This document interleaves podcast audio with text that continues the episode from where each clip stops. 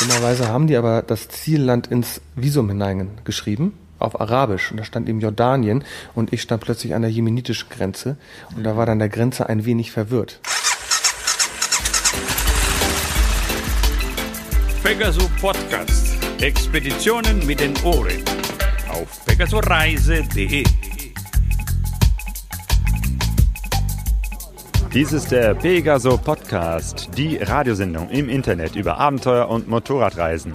Ja, und wir sind Claudio und Sonja und im Moment befinden wir uns zwischen Duisburg und Dienstlaken ähm, auf dem Wintertreffen des Aufspurteams von Bruno und seinen Kumpels. 2013. Ja, genau, das sollte man auch erwähnen. Und ähm, es ist Ende November, es ist richtiges ja, Frostwetter. Aber das ist überhaupt kein Problem, weil alle Menschen hier sind dick eingepackt und ähm, so ein bisschen hört man ja das Lagerfeuer im Hintergrund. Und ja, hier ist immer ein wunderbar schönes familiäres Feeling. Also ähm, ja, wie viele Leute sind hier ungefähr? Was kann man mal so sagen? Hm, um die 80 vielleicht, also ein bisschen weniger als 100. Ähm, ja, genau. Ist so ein äh, Gelände hier an so einer ehemaligen Schule, äh, in der wir auch übernachten, wo die meisten Leute übernachten. Aber ja. einige sind ganz hart gesotten und haben sogar ihr Zelt dabei. Genau, die Harten kommen in den Garten oder gehen in den Garten ähm, und zelten jetzt noch richtig. Ja, und ähm, es ist, ja, es war heute eine Menge los. Also wir sind gestern Abend angekommen ähm, und äh, da gab es natürlich auch, also im Mittelpunkt muss man einfach sagen, äh, ist auch ganz stark einfach der Austausch, das Reden, die Geschichten, die erzählt werden. Und das war halt gestern Abend und das ist heute Abend auch der Fall am Lagerfeuer. Aber heute war auch sonst noch eine Menge los. Und zwar haben wir eine Ausfahrt gemacht. Die, ja, hier so durch das Umland, das war echt schön. Ja, und es waren am Nachmittag dann ein paar Dia-Vorträge.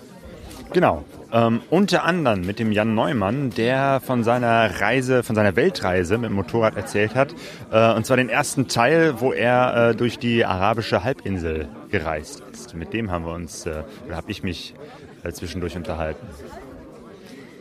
Das war jetzt nicht das einzige, das einzige Interview. Und zwar ähm, das zweite, was ich so im Vorfeld schon vorhatte, war ein Interview mit dem Bruno zum Thema historische Motorradreisen. Und zwar hatte der Bruno so ein paar Wochen vor dem Treffen bei Facebook äh, ein Buch vorgestellt oder gesagt, hey Mann, das müsst ihr lesen. Und zwar war das das Buch oder ist das Buch Wüste Fahrten von Michael Schulze.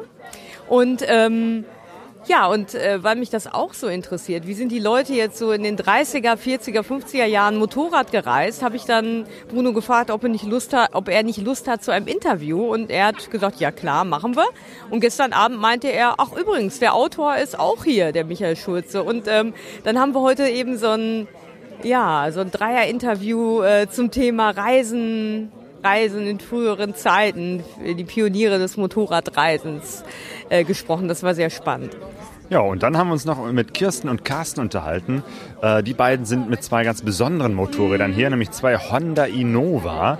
Ähm, die haben ja, dieses Jahr eine große Reise mit diesen Honda Innovas gemacht und äh, das Motorrad ist auch insofern interessant, als dass es eigentlich genau deine Größe ist, Sonja, weil du ja. lernst ja gerade Motorrad fahren ja, und äh, da ist äh, so eine kleine 125er Maschine eigentlich perfekt. Ja, absolut. Also ich durfte auch heute mal Probe fahren. Die Kirsten hat mich auf ihre Innova gelassen und ich bin ja so ein bisschen hier vorsichtig rumgefahren und ähm, ja, das Ganze hat natürlich eine, äh, oder hat nicht natürlich, aber hat eine andere Schaltung als die Simson oder als äh, die anderen normalen Motorräder. Ist eine Halbautomatik und das war erstmal ein bisschen komisch, aber ansonsten muss ich sagen, dass mich das Motorrad schon ja, beeindruckt hat. Ich meine, ich muss ganz ehrlich sagen, äh, äh, optisch mag ich mehr so die klassische Form der Simson, aber die Innova ist echt, also ja, das scheint ein tolles Motorrad zu sein und äh, Kirsten und Carsten sind auch absolut begeistert von. Und ähm,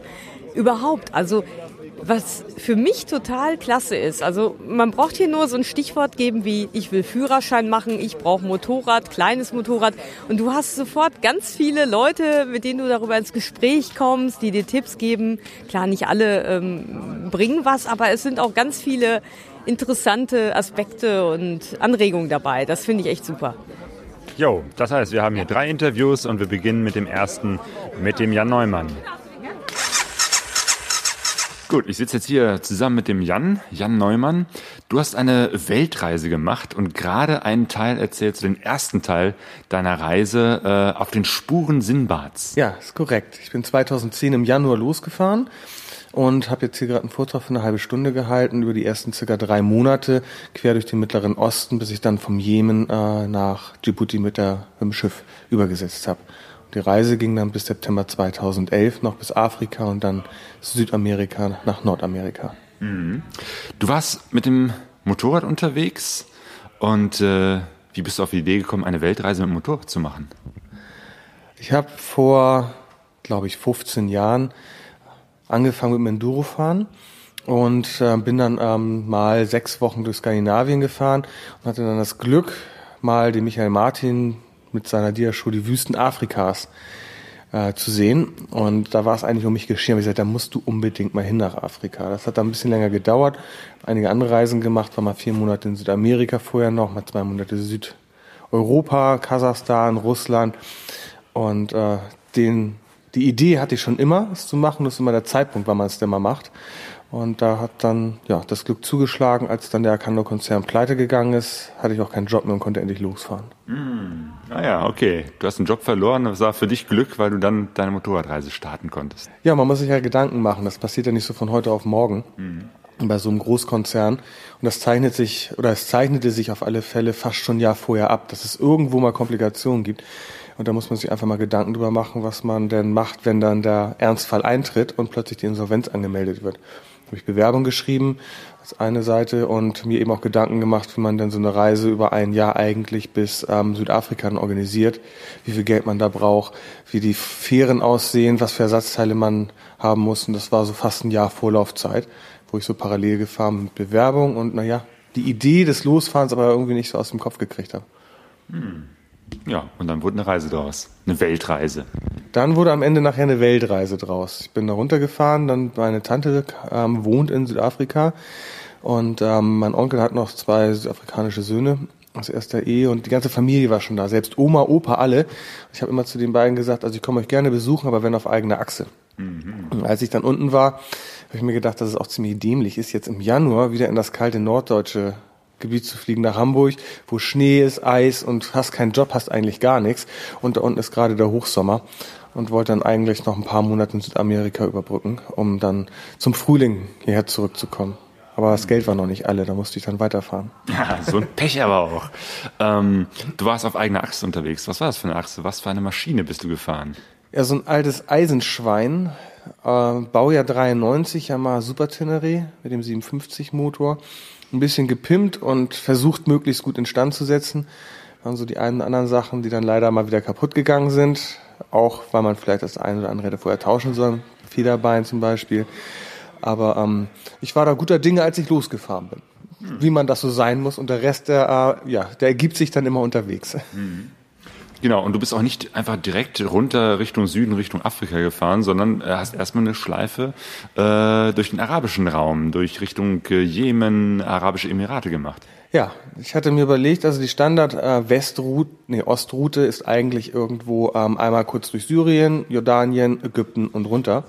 Und habe ich gesagt, habe ich keine Lust zu. Ich möchte also mehr sehen davon. Und ein Freund von mir ist 2006 war das, glaube ich, in die Emirate gegangen, beruflich war dort immer noch und habe ich mir gedacht, das könnte man ja mal probieren, ob man ihn besuchen kann.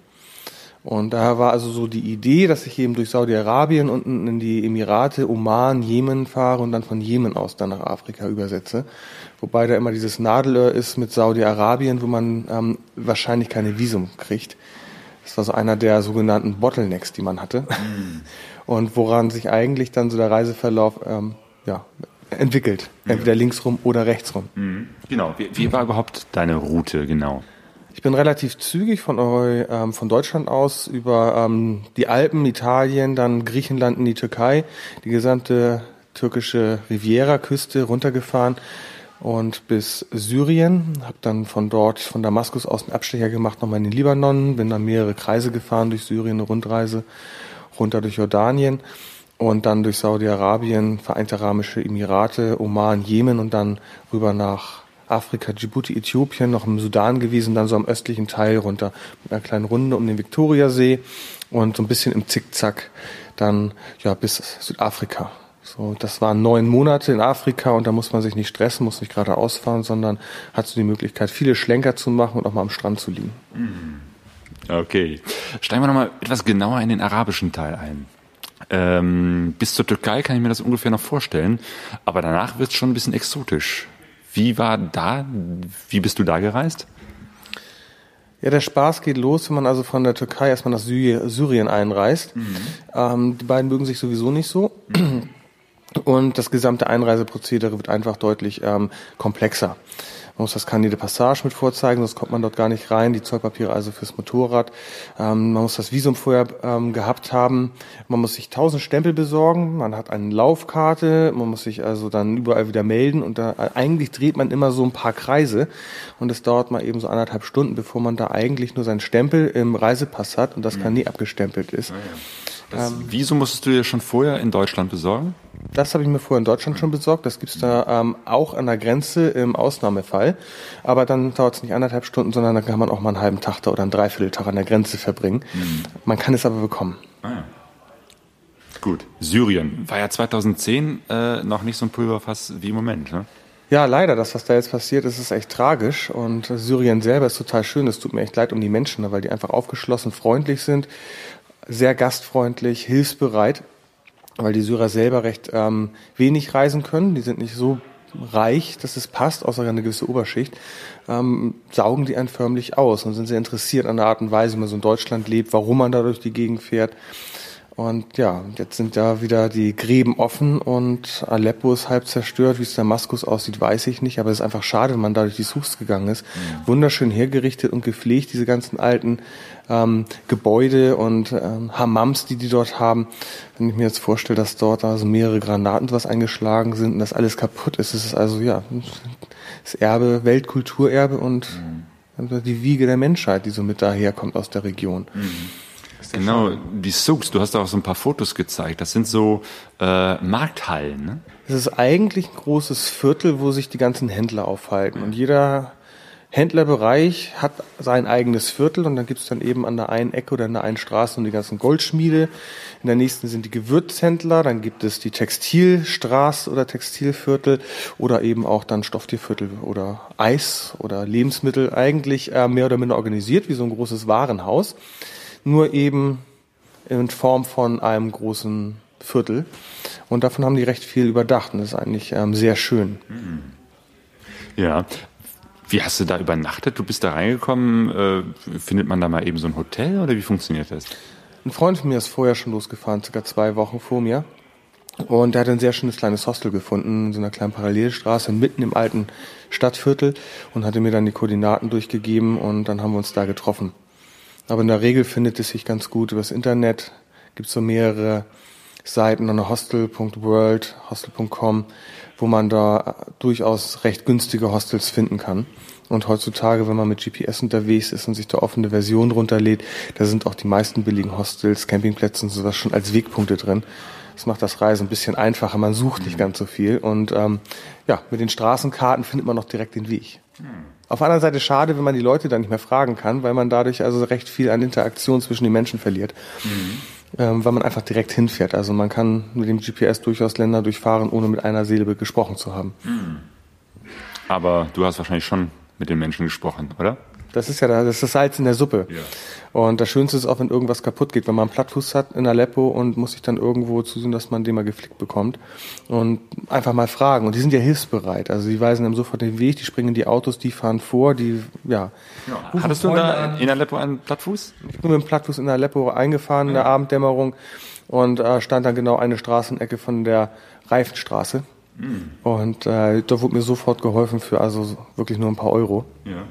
Genau, das heißt, äh, du wusstest aber erstmal nicht, dass da die, diese Straße ist. Das heißt, du standst erstmal da und, und hab gebacken gemacht, ja. Ich habe ja. gedacht, schön, dicken Nadel im Hinterreifen, platt. Und habe mir überlegt, was ich da nun machen sollte. Ich habe also die kompletten Montiereisen, Ersatzschläuche, äh, den ganzen Krempel mit. Aber es macht sicherlich nicht so viel Spaß, dann eine Einfallstraße, so eine Bundesstraße nach Aleppo, die damals, weiß nicht, 1,2 Millionen Einwohner hatte, ähm, am Seitenstreifen mal eben das Hinterrad rauszunehmen und Schlauch zu wechseln.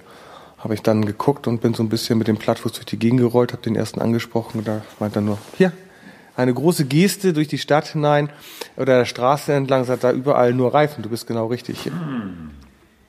In welcher Sprache hast du dich verständigt? Ähm, englisches Kauderwelsch mit Händen und Füßen. Oh ja, das geht. Das geht, ja. Man muss aufpassen, was die Jungs da machen, man muss ihnen auf die Finger gucken. Weil also, ähm, naja, das ähm, Ausbildungsniveau ist teilweise doch etwas anders. Und äh, dann wollen die recht schnell helfen und dann machen sie manchmal auch ein bisschen mehr kaputt. Also muss man schon einschreiten können.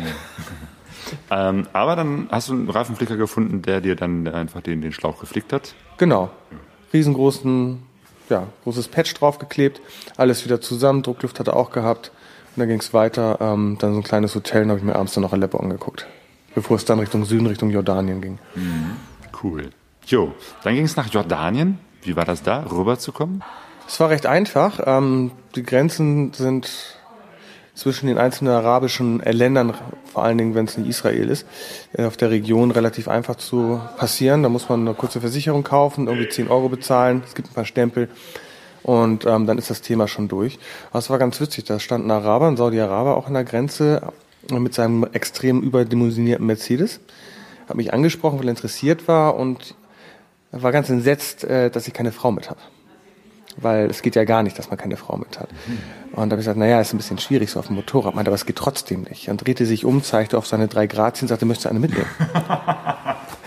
Und äh, die stehen, äh, das ist schön als Ideal Saudi-Arabien, ist eher so, also man braucht schon ein mindestens Fünf-Mann-Zelt, was dann also auch wirklich die ganze Dame bedeckt. Und da habe ich dann also Abstand davon genommen und gesagt, ich muss mein Motorrad nicht überladen. Und äh, habe ich ihm nicht so gesagt, sondern aber hat er mir ernsthaft angeboten gehabt. Okay. Äh, und dann war es in Jordanien. Dann war ich in Jordanien, bin ich in die Hauptstadt gefahren. Das Schöne in Jordanien, ähm, was wirklich sehenswert ist, ist das Tote Meer. Dann gibt es zwischen dem Toten Meer und der gesamten Wüste einen Höhenzug, der sich oben vom, ähm, von der nördlichen Spitze des Libanon runterzieht. Da gibt es den Königshighway und dann gibt es dann auf der anderen Seite im Osten den Desert Highway. Und zwischen den beiden Königshighway und der Hauptstraße unten am Toten Meer, da kann man immer so hin und her springen. Und das ist eine wunderschöne Landschaft, teilweise leicht bewaldet. Und man hat in der, immer in der Zwischenzeit wieder mal so einen Krack, die alten Kreuzritterburgen.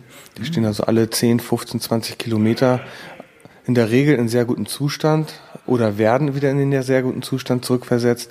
Und das ist schon interessant, sich das mal anzugucken, was die damals so auf die Beine gestellt haben. Bekannt ist dieses Krak de Chevalier, Nord, im Norden Syriens. Und ähm, gigantisch, weil Bagger und Schaufeln und Kräne hatten sie noch nicht. Jo, und da war es wieder mit Hostels oder mit einem Zelt unterwegs? Nein, ich habe unterwegs ähm, in der Regel versucht, möglichst viel zu zelten, weil man erstmal auch so gewisserweise seinen Reiserhythmus finden muss.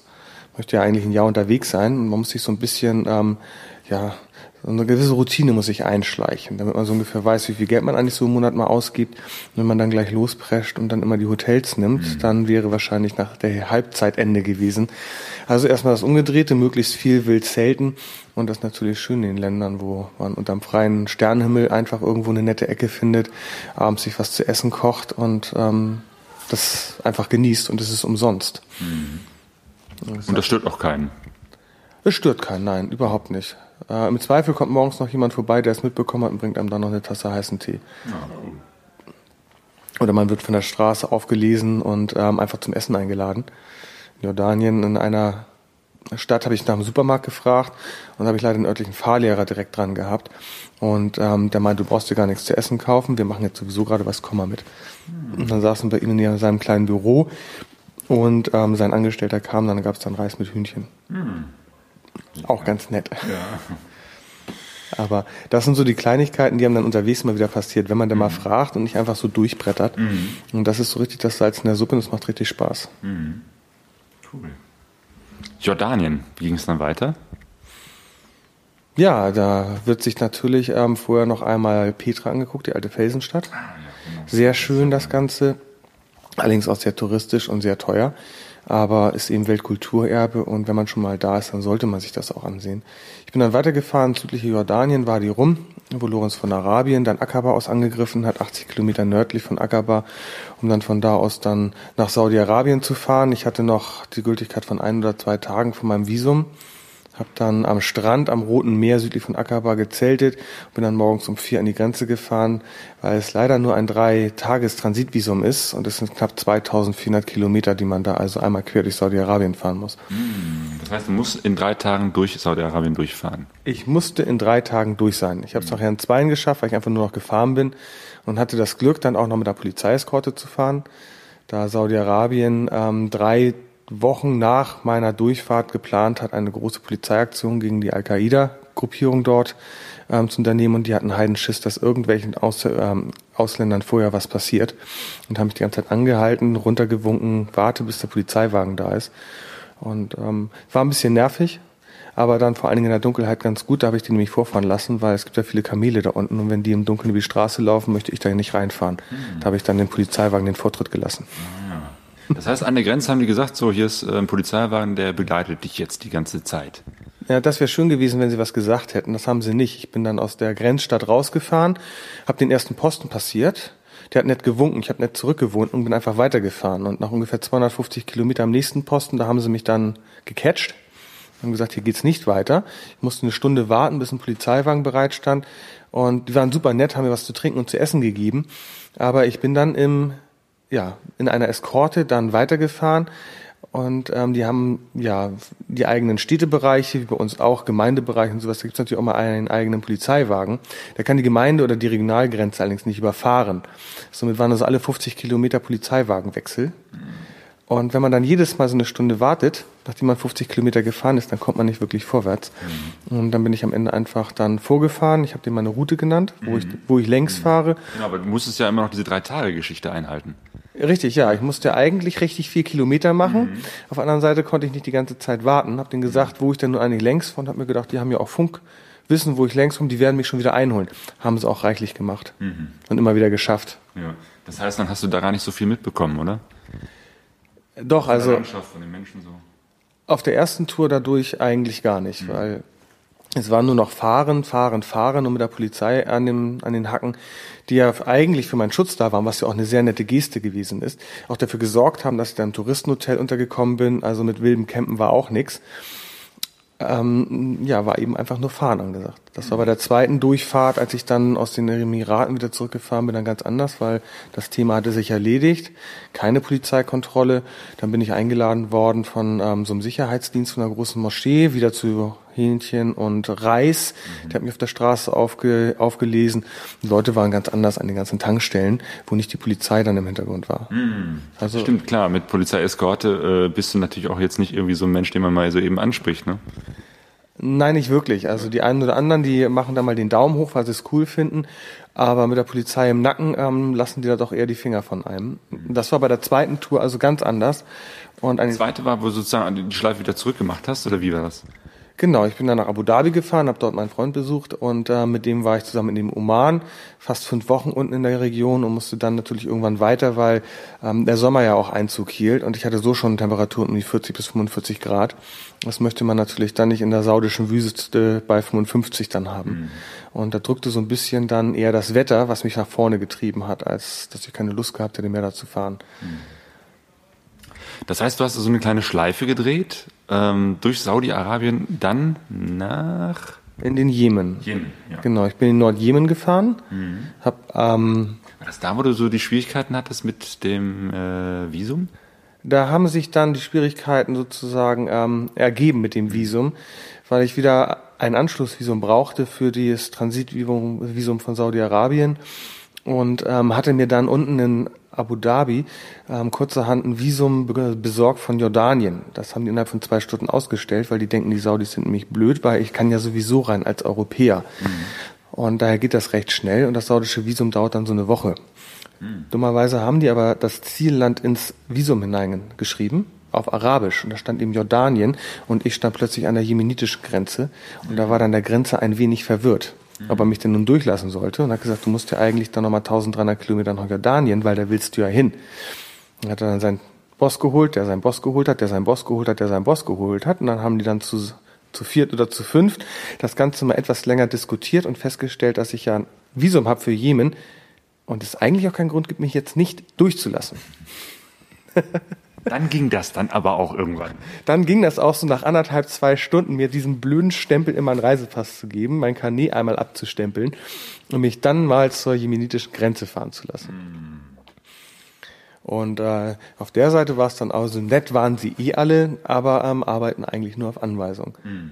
Und die Einreise war relativ einfach in Jemen. Die haben mir gleich meine ganzen Unterlagen weggenommen, haben mich mit Tee und Kaffee versorgt, ist einer durch die Gegend gelaufen, hat sich informiert, wie man das alles macht mit den internationalen Zollpapieren. Hat auch über eine Stunde gedauert, aber irgendwann kam man wieder zu mir auf den Tisch gelegt, meinte, so, ist alles fertig. Herzlich willkommen im Jemen. Ach, schön. Okay, aber das hat also auch funktioniert irgendwie mit Englisch und, und Verständigung und so. Ja, das ist so radebrechend mit Händen und Füßen, immer dabei lächeln, das freut die auch. Ähm, sind ja nicht irgendwie meine Feinde, sondern ich möchte ja was von denen. Und habe danach dann auch den, äh, gab es einen Schichtwechsel und den neuen ähm, Grenzstationenleiter habe ich dann auch netterweise gefragt, ob es die Möglichkeit besteht, hier zu schlafen, weil es mittlerweile schon 8 Uhr, 9 Uhr abends war. Stockduster. Und ich ihm gesagt habe, ich habe kein Geld, ich weiß nicht, was nach diesem Tor kommt. Ähm, Grenzgebiete sind immer so ein bisschen, man weiß nie so recht, was da so los ist. Ich weiß nicht, wo das nächste Hotel ist. Ich weiß nicht, wo die nächste Ortschaft ist. Keine Ahnung, wie der Verkehr nachts ist. Fahren die alle mit Licht? Fahren die ohne Licht? Wie viele Viecher laufen auf der Straße rum? Und da muss man ja nicht direkt im neuen Land dann nachts reinfahren, um dann gegen, gegen eine Ziege zu fahren. Ähm, fand er auch ganz gut und ähm, dann haben sie mir so eine kleine Pritsche in so einem klimatisierten Raum gegeben, mich dann morgens um fünf geweckt mit einem Tee und einem Stück Brot. Die Bank war auch geöffnet, ich konnte Geld tauschen und da haben sie mir noch viel Spaß im Jemen gewünscht. Es war sehr nett. Jo. Und dann warst du im Jemen und hast da deinen Kumpel getroffen, ne? Nee, den hatte ich in Abu Dhabi getroffen. Mit dem war ich dann ja auch durch äh, im Oman.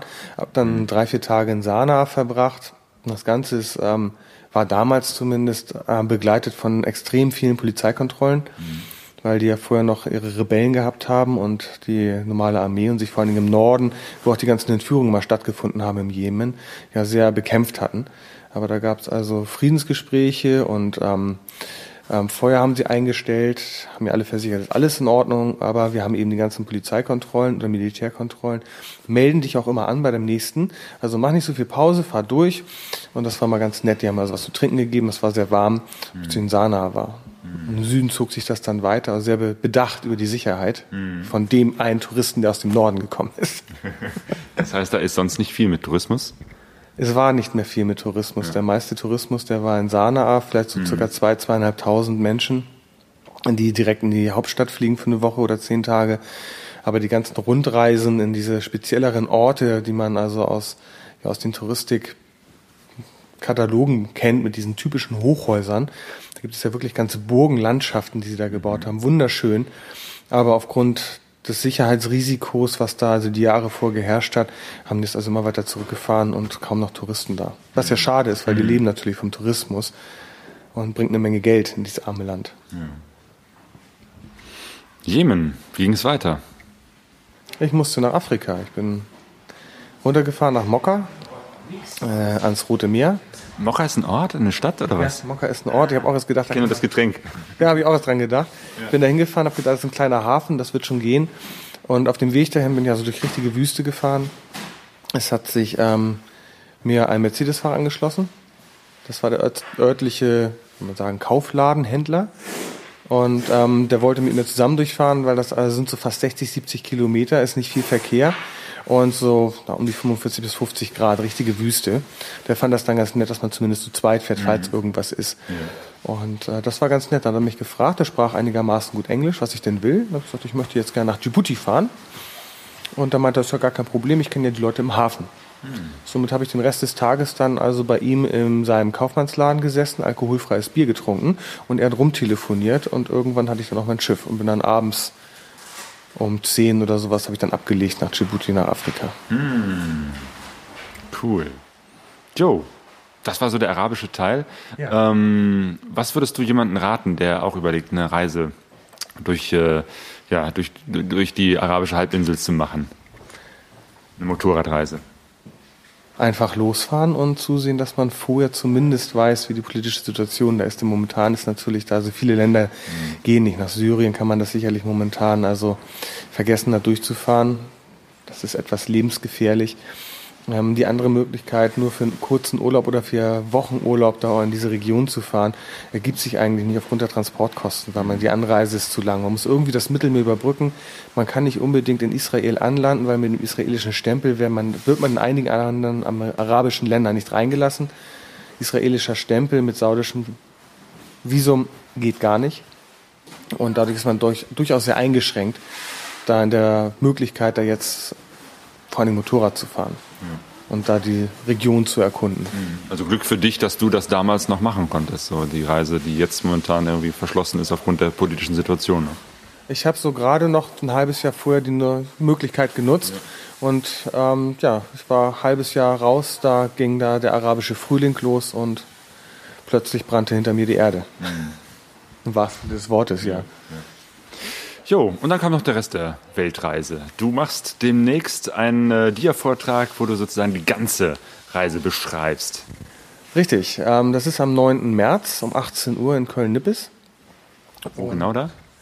Ähm, ich habe die jetzt nicht im Kopf, die Adresse, aber auf der Seite aufspur.de. Da wird der Bruno auch das ähm, Datum mit veröffentlichen und ansonsten wird das seinen Weg über Facebook auch finden. Okay. Genau, wir verlinken das dann auch auf unserer Seite und dann wird man äh, dich finden und deinen Vortrag. Äh, richtig. Ansonsten gibt es auch noch die ähm, Webseite stiftungfürhelfer.de. Über die läuft das Ganze, die macht solche Vorträge mit vielen anderen ähm, Regionen der Welt auch noch. Und da wird dann das auch nochmal genau publik gemacht, wann, wo und um wie viel Uhr es losgeht. Alles klar. Jan, vielen Dank für das Gespräch. Ja, gern geschehen. Das Wintertreffen, das ist ja ein wunderbarer Ort, um Geschichten zu erzählen. Ne? Und ich meine, das machen die Leute ja hier wunderbar. Geschichten über Reisen im Sommer, wenn das Wetter toll ist, aber auch natürlich im Winter wenn es schneit. Ja, und wir wollen heute im Pegaso-Podcast auch über Geschichten reden, über Geschichten, über das Motorradreisen. Und ähm, vielleicht erinnert sich ja der eine oder andere Pegaso-Podcast-Hörer, dass wir mal eine Rubrik hatten, die hieß Literarisches Gespann wo wir Reiseliteratur unter die Lupe genommen haben. Und leider ist diese Tradition so ein bisschen eingeschlafen über die Jahre, aber jetzt wollen wir die wiederbeleben. Und ich habe hier zwei wunderbare Ersthelfer, Wiederbelebungs-, Rettungssanitäter. Das ist einmal der Bruno Piliteri, der Organisator des Aufspur-Wintertreffens. Und ich habe auch hier den Michael Schulze. Aber da kommen wir später zu. Bruno, vor ein paar Wochen hast du bei Facebook auf ein Buch aufmerksam gemacht. Und zwar das Buch Wüste Fahrten von Michael Schulze. Was hat dich da so dran begeistert? Also ich habe den, den Michael vor einigen Jahren kennengelernt und ähm, dann so im, im Laufe des Gespräches ähm, habe ich festgestellt, oder für mich hatte mir erzählt, dass er Reisebücher sammelt. Und ich war dann bei ihm zu Hause und war einfach begeistert von dieser Wohnung. Ich habe sofort gesagt, da ziehe ich ein, weil ich denke mal, Michael hat die größte Reisebuchsammlung Deutschland, vielleicht sogar ganz Europas, ich weiß es nicht. Aber es hat mich einfach begeistert, fasziniert. Und Michael hat auch Kontakte in die ganze Welt. Und dieses Buch, Wüste Fahrten, beschreibt eben abenteuerliche Motorradreisen, ähm, durch den afrikanischen Kontinent und zwar vor 1940. Und das ist so meine Welt, weil ich, ich mag einfach die Geschichten von diesen Motorradpionieren. Wie ähm, ist man damals überhaupt losgezogen? Mit welchem Equipment ist man losgezogen? Ich meine, wir, wir haben alle unsere Hightech-Motorräder, wir haben die tollsten Isomatten, die besten Zelte überhaupt. Und für uns ist es ein Abenteuer, wenn wir mal durch die Alpen fahren und dann noch zwischendurch vielleicht gezeltet haben. Ähm, aber diese Jungs, damals, die sind wirklich mit 11 PS, mit 9 PS, mit, mit 16 PS, sind die mal durch ganze Kontinente gefahren. Und das war eben das, was mich an diesem Buch so interessiert hat. Genau, Bruno, worum geht's denn jetzt genau in diesem Buch? Also Michael hat ja eben ähm, sieben besondere Reisen ausgewählt, die von 1940 eben auf dem afrikanischen Kontinent stattgefunden haben. Ähm, teilweise unveröffentlichte Reisen ähm, und teilweise eben auch Reisen, die einfach in Vergessenheit geraten sind. Und er hat Teilausschnitte aus diesen alten Reiseberichten ähm, nochmal ins Buch hineingeschrieben, hat sehr viel Hintergrundberichte dazu gegeben. Was mich auch ähm, besonders fasziniert hat in diesem Buch, es sind sehr viele alte ähm, ja, Werbeanzeigen aus den damaligen Zeitungen, aus der Motorradfahrerzeitschrift, aus Tageszeitungen. Eben dieses ganze Equipment, was die Jungs damals hatten, kann man hier auch nochmal ja, live in diesem Buch sehen. Und das war einfach so diese Faszination an diesem Buch. Plus sehr, sehr viele ähm, Literaturhinweise und eben auch Anekdoten über die Autoren und über die Reisegeschehnisse. Aber das Gute ist, wir haben ja Michael hier selber sitzen. Und am besten erzählt ihr euch mal, wie kam es denn überhaupt zu diesem Buch? Ja, das war eine ganz spannende Kiste. Ich hatte eigentlich ja gar nicht vor, ein, ein, ein, Buch äh, irgendwann mal rauszubringen. Das war irgendwie eine Idee, die so gereift ist durch, ähm, ja, das Kernstück dieses Buches ist ein eBay-Kauf. Ich habe im eBay gekauft ein Reisetagebuch aus 1935. Das nennt sich Sahara-Fahrt von einem G von Selve. Das habe ich für ja, relativ kleines Geld im Ebay geschossen. Ich war total aufgeregt damals, war meine, aufregendste Ebay-Auktion, weil es war ja mein Kernthema und dann noch ein authentisches Reisetagebuch aus den 30er Jahren zu finden über eine Sahara-Durchquerung. Es war auch noch die angeblich erste Solo-Durchquerung mit einem Gespann, also äh, ein Mann auf einem Gespann alleine durch die Sahara. Es gab vorher schon Leute, die mit zwei, drei Motorrädern, also mit mehreren äh, Maschinen auch gefahren sind, aber das war angeblich der erste, der alleine die Sahara durchquert hat. Und das als Original-Reisetagebuch mit Schwarz-Weiß-Fotos von damals. Und da war ich total ja, aufgeregt, wie das dann kam. Und äh, habe ich, das ist ja eigentlich genial. Und wie ich es gelesen hatte, habe ich gesagt, der hatte das eigentlich als veröffentlichtes Werk gedacht, der Mann. So, und habe dann gesagt, naja, du holst es im Prinzip jetzt, der lebt also nicht mehr, weiß ich inzwischen, ist ja unwahrscheinlich. Die Reise allein ist ja schon rund 80 Jahre her. Und dann habe ich das für den Gustav von Selve nachgeholt. Da aber dieser Reisebericht jetzt insgesamt nicht so dick war, habe ich gesagt, naja gut, für eine Buchveröffentlichung alleine langt dieser Bericht nicht. Wir müssen also einen Themenkomplex schaffen. Und dann habe ich mir halt zwei äh, Kriterien ausgesucht. Einmal die Zeit vor 1940, also die Zeit vor dem Zweiten Weltkrieg.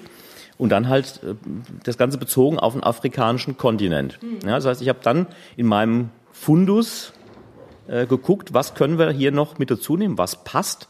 Ich habe ja auch hier alte Werbung drin. Ich habe ja auch alte äh, Werbung, die sich mit dem Thema Werbung durch Fernreisen, sagen wir mal, beschäftigt ein D-Rad gespannt, was von Berlin nach Kairo bewegt worden ist oder eine Standard mit Seitenwagen, die auch quer durch den afrikanischen Kontinent gefahren ist. Diese Werbeprospekte sind dann hier auch mit dazugekommen.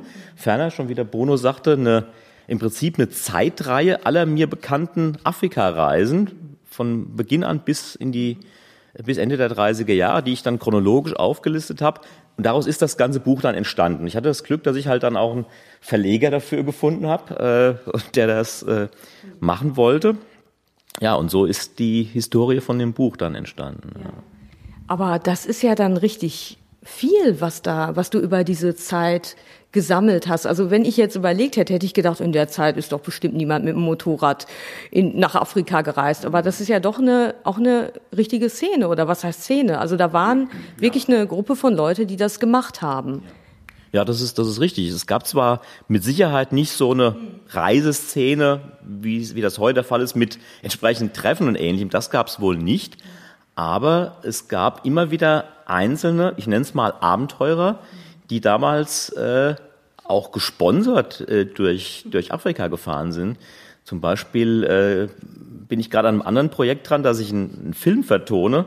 Die sind damals mit, mit Puchgespannen gefahren und waren von, von, von den Puchwerken auch gesponsert. Die hatten also Unterstützung äh, von Puch und auch, haben auch andere äh, äh, Hersteller, zum Beispiel Bergzelte eine österreichische Firma, die haben Baumwollzelte hergestellt, die haben die auch gesponsert, hatten dann halt Berg auf ihren Baumwollzelten als Aufdruck drauf. Also es gab damals auch schon Sponsoring oder diese D-Rad-Geschichte, von der ich vorhin erzählt habe, dass die mit dem D-Rad von Berlin nach Kairo sind, gab es einen großen D-Rad-Prospekt drüber. Ne? Also es gab sicherlich nicht die Masse der Reiseleute wie heute, sondern es gab Einzelne, die gesagt haben, was können wir machen?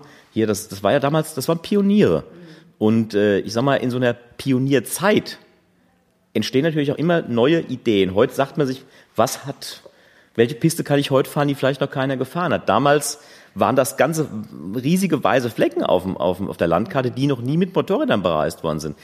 Das hier äh, war zum Beispiel angeblich die erste Sahara-Durchquerung, wie ich sagte, mit dem Gespann von einer Person. Der Film, von dem ich eben gesprochen habe, war die erste Afrika-Durchquerung von Süd nach Nord im Jahr 1935. Ja, also es gab damals noch jede Menge unbefahr, unbefahrbare oder noch nicht gefahrene Strecken. Und äh, die Leute haben sich überlegt, was können wir machen? Es war ja alles Neuland. Ja? So, und äh, wie der Bruno sagt, das Faszinierende an dieser Zeit war, die hatten ja im Vergleich zu heute, was hatten die an Ausrüstung? Die Motorräder hatten ganz wenig PS. Die BMW, mit der der Gustav von Selve diese Haare durchquert hat, hatte acht, um die 18 PS, soweit ich mich erinnern kann, und hatte schon über 80.000 Kilometer damals gelaufen. Und die Fertigungsqualität damals war ja äh, bekanntermaßen noch nicht so wie heute. Also die Motorräder waren viel anfälliger. Ja, es ist äh, also faszinierend, mit was die unterwegs waren, mit welcher Ausrüstung die unterwegs waren. Baumwollzelte. Ähm, äh, Luftmatratzen gab's schon, man hat teilweise Feldbetten dabei gehabt, ja. Aber das war ja alles auch bleischwer. Man hat, man hat ja keine Leichtge Leichtgewichtsausrüstung dabei gehabt. Interessant ist noch, dieser Gustav von Selve, der diesen, diesen Hauptbestandteil aus dem Buch hier ähm, als Geschichte beinhaltet, über den habe ich auch recherchiert. Da steht auch im Buch was dazu drin. Und zwar hatte ich dann, ich habe hab zwei oder drei Jahre dazu gebraucht, bis ich es rausgefunden hatte. Der Gustav von Selve war ein Spross einer der reichsten äh, industriellen Familien Deutschlands vor dem Ersten Weltkrieg. Und zwar sein Großvater war Mitbegründer der, der deutschen äh, ähm, Sozialversicherung. Sein Vater war Industrieller der hatte auch ein Automobilwerk, dieselbe Werke, und hat in der Schweiz mehrere Metallpresswerke. Und über abenteuerliche Geschichten, es wird jetzt zu weit führen, da könnte ich alleine eine Stunde erzählen, wie ich da drauf gekommen bin, äh, über abenteuerliche Quellen und Zufälle und äh, ja, wie, wie so immer so Zufälle im Leben äh, spielen, bin ich dran drauf gekommen, dass es der Gustav von Selve ist, der Sohn dieses Großindustriellen, der diese Reise gemacht hat. Also ein irrer Zufall. Allein diese Recherche war schon hoch, hochspannend. Ja. Du hast, äh, du hast gerade davon gesprochen, das sind Pioniere gewesen. Ähm, lange vor Ted Simon, ne? genau. Und was waren das für Menschen? Waren das Leute, die nichts zu verlieren hatten? Oder waren es solche, die sich, sich das gerade leisten konnten? Was, was waren das für Typen? Ja, wie, um bei dem Gustav von Selve zu bleiben, der konnte sich also definitiv leisten. Der war also familiär äh, gut betucht. Aber zum Beispiel die, die Böhmers, das ist der Film, den ich gerade äh, vertone. Böhmers waren äh, Erzieher in Wien und äh, die, bei denen war es im Prinzip ein bisschen eine Schicksalsgeschichte, dass sie auch auf Reisen gegangen sind, weil die konnten, dadurch, dass die, die Nazis dann in Deutschland dran waren und Österreich ja ganz stark damals schon angebunden war, äh, konnten die äh, ihren Beruf nicht mehr ausüben, weil die Erzieherschule, wo sie tätig waren, bis 1934 geschlossen worden sind. Und die wurden dann auf die sind dann auf Reisen gegangen und äh, haben auch Filme über diese Reisen gemacht und haben von den Filmen dann auch gelebt. Die haben die Filme dann vorgeführt später. Ne? Und per Zufall bin ich also an den einen Film herangekommen. Aber das ist wieder eine ganz andere Geschichte. Mhm. Da kann ich euch vielleicht auch mal ein andermal von erzählen. Diesen Film zeige ich im Übrigen in der Karawane in Duisburg im mhm. Februar nächsten Jahres.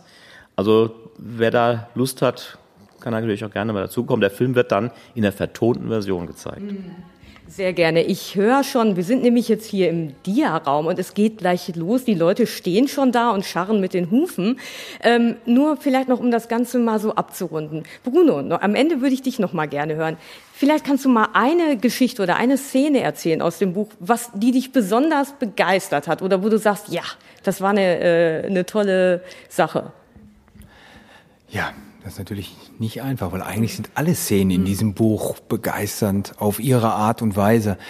Ich fand es eigentlich vielleicht sogar am interessantesten, dass ähm, Strecken, die man heute fährt, in Marokko oder sonst wo, die wahrscheinlich auch alle schon asphaltiert sind, dass es da einfach Leute gab, die beschrieben haben, wie lange man für die 20, 30 Kilometer gebraucht hat, welche Strapazen die hatten und, und mit welchen Problemen sie kämpfen musste.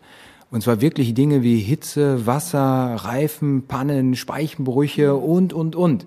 Heute schafft man diese Strecke wahrscheinlich innerhalb von zwei Stunden.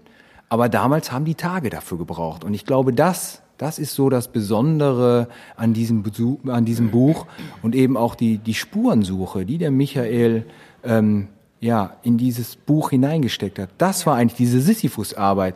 Das war das, was mich an diesem Buch am meisten begeistert hat. Bruno, ihr mit dem Aufspurteam, ne? Die Kerle, die Jungs. Ihr habt ja jetzt, ihr könntet alle möglichen komfortablen Sachen nutzen. Macht ihr auch vielleicht in einigen Punkten bei euren Winterreisen, ihr nehmt auch teilweise Heizgriffe und was es da nicht alles gibt. Aber während die früher gar nicht die andere Möglichkeiten hatten, so irgendwelchen Komfort zu benutzen, macht ihr das jetzt teilweise auch künstlich, dass ihr auch Sachen verzichtet, dass ihr ähm, extra in Gegenden reist, wo ja vielleicht die Komfort, der Komfort nicht so ganz gegeben ist und schafft euch dadurch diese Bedingungen eigentlich, wo das Abenteuer wieder da ist. Bruno, wenn man jetzt die Zeit zurückdrehen würde und dich fragen würde, wenn dich einer von diesen von diesen Männern fragen würde, Bruno, bist du mit dabei? Was wäre deine Antwort? Ein ganz klares Ja. ja, dann danke ich euch für die Zeit, die ihr euch genommen habt. Und jetzt geht's zu den Dia-Vorträgen. Ich bin schon sehr gespannt. Danke an euch beide. Gern geschehen. Ich danke dir. Ja. Schön. Super.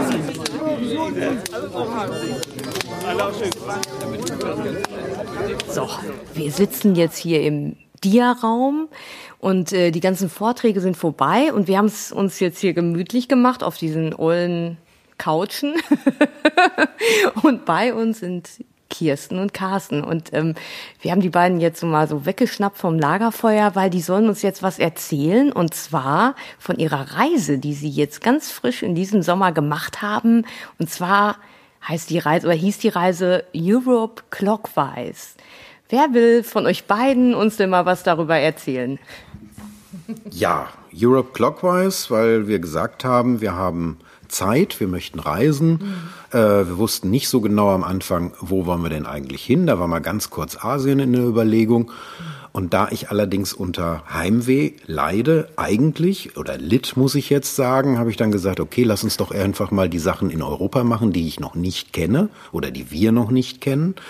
Und dann haben wir zur Not die Möglichkeit, immer noch wieder abzukürzen und abzubrechen und eine Pause zu machen. Ja, und dann war es so, wir wussten, wir fahren von Anfang Mai bis Anfang August. Und dementsprechend war klar, dass die Reise zunächst einmal in Richtung Süden gehen muss, weil es wettertechnisch mhm. günstiger ist. Ja, und dann wurde daraus Frankreich durchqueren bis zum Mittelmeer, äh, rund um die Iberische Halbinsel, von Nordspanien aus mit der Fähre nach England, kurz weiter mit der Fähre nach Dänemark, dann nach Norwegen rüber, oben Norwegen nach Schweden rüber, auf die Orlandinseln nach Finnland und durchs Baltikum zurück, ganz einfach, weil auf die Art und Weise die Temperaturen überall einigermaßen motorradtechnisch erträglich waren. Und ihr wart wirklich immer im Uhrzeigersinn unterwegs? Ja, es ist also so gewesen, dass wir äh, wenn du die gesamte Reise auf der Europakarte dir anguckst, den Uhrzeigersinn nicht verlassen haben, mhm. sondern das ist einmal rundrum. Wie, wie kam das, dass ihr zwei Monate Zeit hattet? Drei Monate. Äh, drei Monate, ne? falsch gerechnet. Drei Monate Zeit. Ja, wir haben, ähm, also Carsten hat diesen Wunsch geäußert nach dieser Auszeit. Wir haben sie über ein Jahr vorher bei unseren Arbeitgeber mal angemeldet, kriegten da nach einiger Zeit eine positive Rückmeldung und wir wollten einfach mal Zeit haben, mal länger unterwegs zu sein. Also länger als die übliche Urlaubszeit. Und wir haben dann eine Kombination aus Jahresurlaub und unbezahlten Urlaub äh, genutzt und konnten dann so drei Monate am Stück reisen. Cool. Ähm, ja, jetzt weiß ich von Fotos habe ich gesehen, ihr habt äh, in euren Garagen, habt ihr eine, äh, zwei Garagen mit ganz vielen Motorrädern, äh, Betas und ähm, BMWs, äh, neun Motorräder, richtig große Kisten, sogar eine BMW HP. Äh, aber für diese Reise habt ihr ganz besondere, nämlich sehr kleine Motorräder ausgewählt. Das stimmt. Wir haben die Reise mit den Innova, Honda Innova 125 gemacht 9,2 PS, Einzylinder, Viertakt, 2 Liter auf 100 Kilometer Verbrauch. Das war ein Grund. Über Sprit brauchst du dir keine Gedanken zu machen, über Spritpreise auch nicht. Der zweite Grund ist, wir sind von, mit vielen unserer Motorräder Enduro-lastig unterwegs. Das heißt, wir reden über hohe Motorräder. Ähm, Und wir reden über Motorräder, die von der Sitzbank her jetzt nicht unbedingt als Reisefahrzeuge konzipiert wurden. Und die Innovas sind die bequemsten Fahrzeuge, die wir haben. Außerdem sind die Innovas aus Asien als Burden Bikes bekannt. Da fahren in Asien fünfköpfige Familien drauf oder man hat drei Schweinehälften dabei. Wäre eine Option gewesen, aber es gibt genügend Supermärkte in Europa, von daher haben wir die Schweinehälften zu Hause gelassen. Und wir haben die kleinen Motorräder genommen und haben dann auch festgestellt, dass es richtig war, die kleinen zu nehmen. Denn erstens, außerhalb von Deutschland ist das Thema Geschwindigkeit oberhalb von 90 Stundenkilometern uninteressant, zumindest auf Landstraßen. Zweitens, in ganz Südeuropa gehört die 125er zum Straßenbild. Das ist ein ganz normales Fahrzeug überall. Und wenn man dort mit einem solchen Fahrzeug auftaucht, dann sagen die, oh, da kommen Reisende mit etwas, was ich mir selber vorstellen kann. Und man ist sofort im Gespräch. Es ist ein absoluter Sympathieträger. Und dazu kommt, die Mopeds gehen nicht kaputt. Also bei mir hat sich einmal die Kontermutter der Bordsteckdose losgerappelt und das war das Einzige, was war. Genau, das sind diese kleinen Teile, die so ein bisschen aussehen wie ein Roller, aber irgendwie 17 Zoll äh, Reifen haben. Äh, also irgendwie so, so eine Mischung ne, aus, aus beiden sind. Ja, es sind ähm, vom Aussehen her sehen sie aus wie Roller, vom Fahrverhalten speziell von den äh, Rädern her eher so wie Kleinkrafträder. Und sie machen, das hat Carsten das gar nicht erwähnt, sie machen vor allem irre Spaß zu fahren. Sie sind völlig easy, man kann überall schnell anhalten, man kann easy drehen und das macht einfach Spaß. Und auch wenn man nach einem langen Tag wieder ins Zelt geht und morgens aufsteht, man freut sich wieder aufs Fahren. Wir sind ja fast jeden Tag gefahren auf unserer Reise. Es gab natürlich mal so einen Tag äh, Barcelona oder Lissabon anschauen, wo wir nicht gefahren sind. Aber das war eher so die Ausnahme. Oder mal Tag Wanderung oder mal Kajak fahren. Aber das macht einfach Spaß, jeden Tag zu fahren. Und das ist auch, es ist nicht, es ist zwar auch anstrengend im, einfach aufgrund der Stundenzahl irgendwann.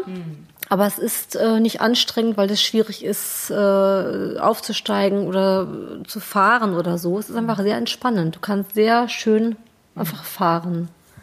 Das Ja. finde ich sehr wichtig. Mit, mit der Viergang-Halbautomatik ist es die absolute Entschleunigung. Du kannst zur Not auch seitlich auf dem Moped sitzen und hast nur eine Hand am Lenker und fährst und fährst und fährst und guckst dir die Landschaft an. Das ist absolut easy. Gut, es kommen dann auch mal so Situationen, dass du nicht ganz ernst genommen wirst. Ich wollte nun auf der Reise gerne beim Ace Café vorbei. Ich bin da noch nie gewesen. Ne? Ich habe ja noch eine Moto Guzzi V7 in der Garage und dachte mir, naja, so als Kaffee-Racer mal am Ace Café. Aber jetzt bot sich das für die Reise an. Ja, dann sind wir da angefahren und die Parkwächter, die da Marshalljacken anhaben, die guckten uns an und die schienen uns als erstes für Pizzaboten zu halten. Und die gibt es ja auch in London. Genau diese Mopeds haben wir als Pizzataxis dann auch gesehen in London. Das war schon lustig. Genau, und ich durfte ja heute mal, ne, Kirsten, auf deiner, ne, das war doch deiner Innova, so ein bisschen so ein paar Runden auf dem Hof drehen. Also ich war da jetzt sehr vorsichtig, weil ich will fremde Motorräder jetzt nicht unbedingt gleich schrotten, aber ähm, aber es hat echt, äh, auch dieses kurze Stück hat sehr viel Spaß gemacht. Und da ich ja sehr klein bin, war das jetzt so ein schönes Erlebnis. Ich kam auf den Boden und es, ja, war toll. Und ich ähm, überlege schon, wie ich euch die unauffällig so eine Innova entwenden kann. Nein, aber das wird nicht nötig sein. Nee, also wirklich, ich kann das so ein bisschen, was ihr sagt, so nachvollziehen, obwohl ich noch nicht selber fahre. Aber so dieses, ähm, ja, auf Seitenwegen fahren und ähm, dieses entschleunigte Fahren. Ähm, wahrscheinlich ist das mit so einem schnellen Motorrad, man kann natürlich auch langsam fahren, aber es ist wahrscheinlich echt ein anderes Fahrgefühl dann, ne? Ja, das kann ich jetzt bestätigen. Wenn du mit deiner Simson 50 Kubik fährst und ich mit meiner BMW 650, natürlich kann ich langsam fahren. Das macht überhaupt keinen Spaß. Da wünsche ich mir eher auch so ein kleines Motorrad zu haben. Ähm, also von daher, das ist, ich finde das klasse, weil das ist auch eine gute Vorbereitung für, für Sumatra. Äh, in äh, ja, Indonesien, überhaupt südostasiatische Bereich sind sich, diese kleinen Motorräder der absolute Standard. So, ja. Total klasse. Das ist auch ein wichtiger Punkt, auf den du hinweist. Ähm, Carsten hat seine Innova ja schon seit 2008. Ich bin sie immer mal mitgefahren. Also wir haben uns abgewechselt so ein bisschen, haben es auch schon mal gestritten. Darf ich sie heute mal fahren zur Arbeit? Ne? Und ähm, wir haben dann 2011 relativ spontan habe ich auch noch eine gekauft. Und dann kam auch diese Idee mit der Reise und wir haben ja überlegt, womit fahren wir. Gab es ein paar Diskussionen und Überlegungen. Und es war sehr gut, diese beiden Mopeds zu haben. Also ich habe noch eine, eine 200er Alp Mit der waren wir auch mal ein Wochenende zusammen unterwegs. Die war dermaßen unbequem und die hat mehr PS, mehr, also mehr PS, mehr Hubraum. Ist aber eine absolute Enduro, absolute Tra Tra Trailwanderer. Und damit macht es keinen Spaß, auf der Straße zu fahren und vor allem nicht lange zu fahren. Das wäre also jetzt völlig falsch. Also die Wahl, diese beiden, die gleiche Moped zu nehmen, war in diesem Fall einfach sehr gut. Wie seid ihr überhaupt, oder Carsten, wenn du sozusagen als Erster die gekauft hast, wie bist du überhaupt auf die Idee gekommen, eine Honda Innova? Also als das Motorrad rauskam, gab es in der Motorrad News, nein, im Sieburger, einen Fahrbericht davon. Und dieser Fahrbericht drückte Freude aus. Das war das eine, was mich begeisterte. Das zweite, was mich begeisterte, war dieser extrem niedrige Verbrauch von zwei Litern auf 100 Kilometer. Das ist so ein Fahrzeug, das du gerade bei einem Einstandspreis von 2200 Euro eigentlich dir locker irgendwo daneben stellen kannst. Jetzt war zu dem Zeitpunkt meine berufliche Situation nicht so, dass ich mit einem solchen Fahrzeug zur Arbeit hätte fahren können, sondern ich benötigte ein Auto, weil ich auch den, noch den Außendienst mitgemacht habe. Das änderte sich dann aber nach einem halben Jahr und dann war mir klar, jetzt hast du die Chance, dir solch ein Motorrad anzuschaffen und dann musste das auch sein. Da musste das auch her. Und das war dann der erste, also ich habe sie im August gekauft und der erste Winter damit. Ich bin jeden Tag mit dem Moped gefahren. Es war einfach nur toll. Das ist schmal, das ist klein, das ist sportstark, das ist easy im Handling. Äh, Du kommst an jedem Stau vorbei, es ist überhaupt kein Problem. Und im Gegenteil, ich habe dann äh, direkt im Herbst die Situation gehabt, dass ich mir auf einer Karte angeguckt habe, dass ich im Weserbergland über einen bestimmten Berg wollte, weil dort ein schöner kleiner Weg eingezeichnet war. Ich wusste aber nicht, ob der legal sein könnte. Und dann sah ich diesen Weg, ich fand den, ich, ich suchte mir den und am Fuße dieses Berges waren 30 grünberockte Herren mit Hunden und komischen Hüten auf und äh, die hatten gerade ihre vierradgetriebenen Autos geparkt und hatten schießfähige Spazierstöcke dabei. Und ich dachte mir, das gibt jetzt ein Problem. Weil wenn du mit der Enduro auf eine solche Gruppe zuläufst und sagst, du möchtest gerne diesen Weg da fahren, dann sagen die, nee, ganz bestimmt nicht. Ne? Das wäre noch die freundliche Variante. So kam ich da an, stieg ab, ging auf jemanden zu, sagte, kennen Sie sich hier aus? Ich suche den Weg aus der Karte. Dann sagte der, nee, ich kenne mich nicht aus, aber der da vorne, das ist der Jagdpächter, gehen Sie mal zu dem. Dann bin ich da hingegangen und der sagt, ja, das ist der Weg, da müssen Sie hier die Schneise hochfahren. Oh, sage ich, Schneise hochfahren mit dem kleinen Moped da vorne, das ist jetzt nicht so gut. Guckt er an mir rauf und runter, guckt das Moped an und sagt, auch dann nehmen Sie auch den Wanderweg und oben an der Kreuzung halten Sie sich rechts. Das wäre mir mit keinem anderen Fahrzeug passiert. Die Innova bringt Bonuspunkte. Ja. Das ist ganz einfach so.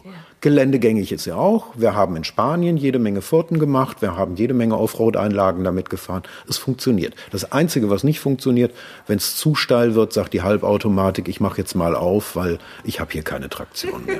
Aber ansonsten geht alles. Aber, aber dann kannst du zumindest noch absteigen und schieben. Ne? Das kannst du beim anderen Motorrad nicht machen. Bei 106 Kilogramm ist das überhaupt kein Problem, die noch irgendwo hoch oder runter oder zur Seite oder sonst wie zu schieben. Also eigentlich müsste Honda euch ja irgendwelche Honorare für eure Werbe, für eure, für eure Werbung geben, weil ne klein, wendig, äh, trotdem leistungsstark genug. Also ich sehe da gerade sparsam, Machen Spaß, macht Spaß. Sympathieträger. Ja. Ja, du hast recht. Eigentlich ein tolles Moped und jeder müsste begeistert werden. Aber bei der Preislage verdient Honda kein Geld. Deswegen ist denen das relativ egal. Ich weiß gar nicht, wird die überhaupt noch in Deutschland angeboten? Also gebaut wird die wahrscheinlich immer noch, aber äh, Nein, also sie wird nicht mehr gebaut. Der Grund ist, dass 2010 ähm, in äh, Thailand die Fabrik abgesoffen ist in einer Überflutung. Der 125er Motor wird nicht mehr gebaut. Der Nachfolger heißt Wave 110, ist ein 110 Kubikzentimeter Motor, wird in China gebaut, in, in Honda-Lizenz. Das Fahrzeug gibt es, kostet dann auch nur 1895 Euro, hat allerdings dann keinen Kettenkasten mehr. Und hat keine Speichenräder. Ja. Deswegen ist sie nicht so hübsch, finde ich. Ja. Geschmackssache. Das wird wahrscheinlich nicht eure letzte Tour mit einer Innova oder mit zwei sein, oder? Habt ihr schon was Neues in Planung? Also ein konkretes Reiseziel mit den Innovas haben wir jetzt nicht. Wir haben neue Pro, äh, Prognosen für unsere nächsten Urlaube. Ähm, wir werden schätzungsweise die Pyrenäen queren im äh, Spätsommer nächsten Jahres. Ähm, aber mit den Innovas jetzt als lange Reise geplant nicht. Das nächste, was kommt, ist das nächste Wintertreffen im Februar. Denn dafür sind sie ideal. Ja. Nochmal zu eurer äh, Europe Clockwise Reise. Reise. Reise. Was war das Highlight auf eurer Reise? Was war das tollste Erlebnis? Also das Highlight auf unserer Reise, äh, es gab viele Highlights, aber für uns am schönsten waren immer die Inseln. Das sind vor allem die Orland-Inseln. Die Orland-Inseln liegen zwischen Schweden und Finnland. Dort haben wir Menschen erlebt, die sowas von nett und entschleunigt waren, wie wir es uns kaum vorstellen konnten. Ähm, wir haben eine Landschaft erlebt, die wie aus einem Pippi Langstrumpf Buch äh, entsprungen ist. Es ist so schön, dass ich jederzeit wieder auf die Orland-Inseln fahren würde. Was uns auch sehr gut gefallen hat, das war eine Empfehlung eines Freundes, ähm, war die Isle of Wight.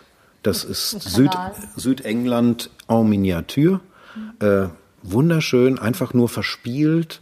Äh, das, das sind so die Sachen, die uns am besten gefallen haben. Und ansonsten hat es auf dieser Reise viele, viele tolle Begegnungen mit Menschen gegeben, ähm, bei denen wir gelernt haben, dass uns in Deutschland von der Leichtigkeit des Seins eine ganze Menge abgeht. Woanders kann man mit dem Leben anders umgehen, kann man viel gelassener umgehen, als das in Deutschland der Fall ist. Und ich würde mir so wünschen, dass dieses Europa denn auch mal dazu in der Lage ist, uns so etwas zurückzugeben. Aber, aber durch eure Reise habt ihr das ja auf jeden Fall auch ja eigentlich auch in die Welt gebracht, ne? In der Art, in der ihr reist und so habt ihr diese Gelassenheit und Entschleunigt, das Entschleunigte ja auch dann gelebt. Und ähm, ja. ja wir, wir haben es mitgebracht. Wir hoffen es uns zu erhalten. Das ist ja. uns wichtig. Genau.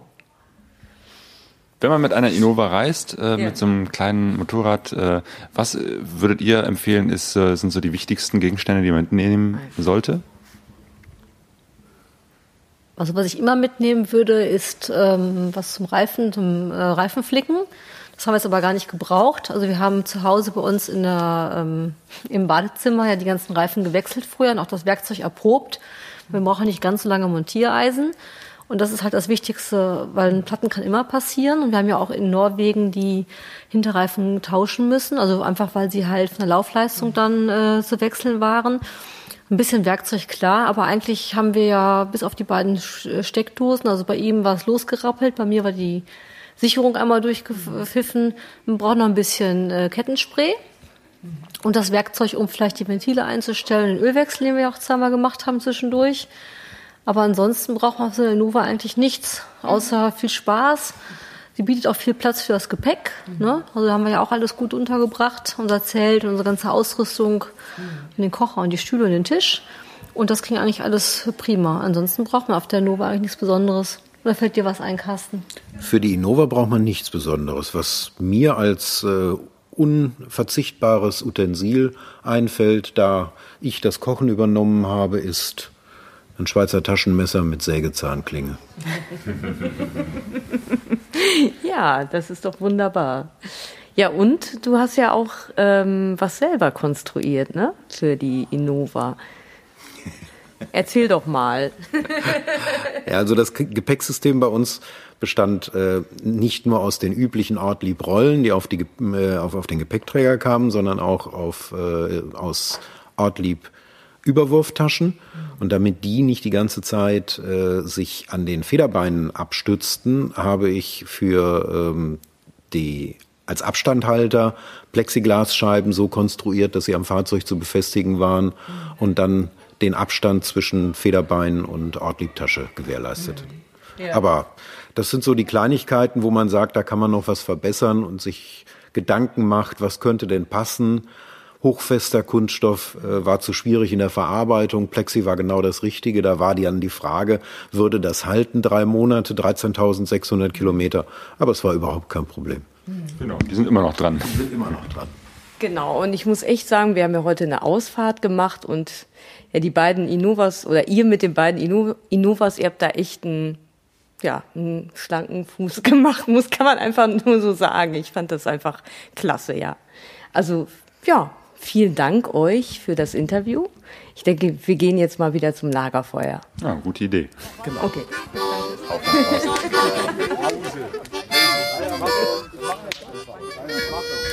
Okay, das Aufspurtreffen klingt aus am Lagerfeuer mit Mundharmonika. Blues.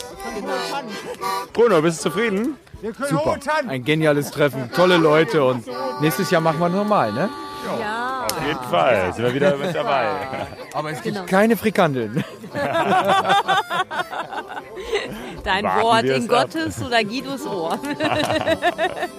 Der nächste Pegaso Podcast äh, wird dann wieder aus Duisburg von der Karawane gesendet. Ähm, und wir, ähm, Ja. werden, wir werden noch verlinken. Also all die Personen, die wir hier genannt haben und die Leute und ihre Reiseberichte. Links zu denen findet ihr auf unserem Blog pegasoreise.de. Und wir sagen gute Nacht Gute Nacht. und gute Reise. Ciao.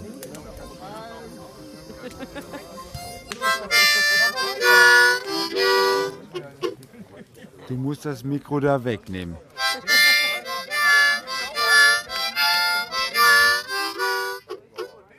pegasoreise.de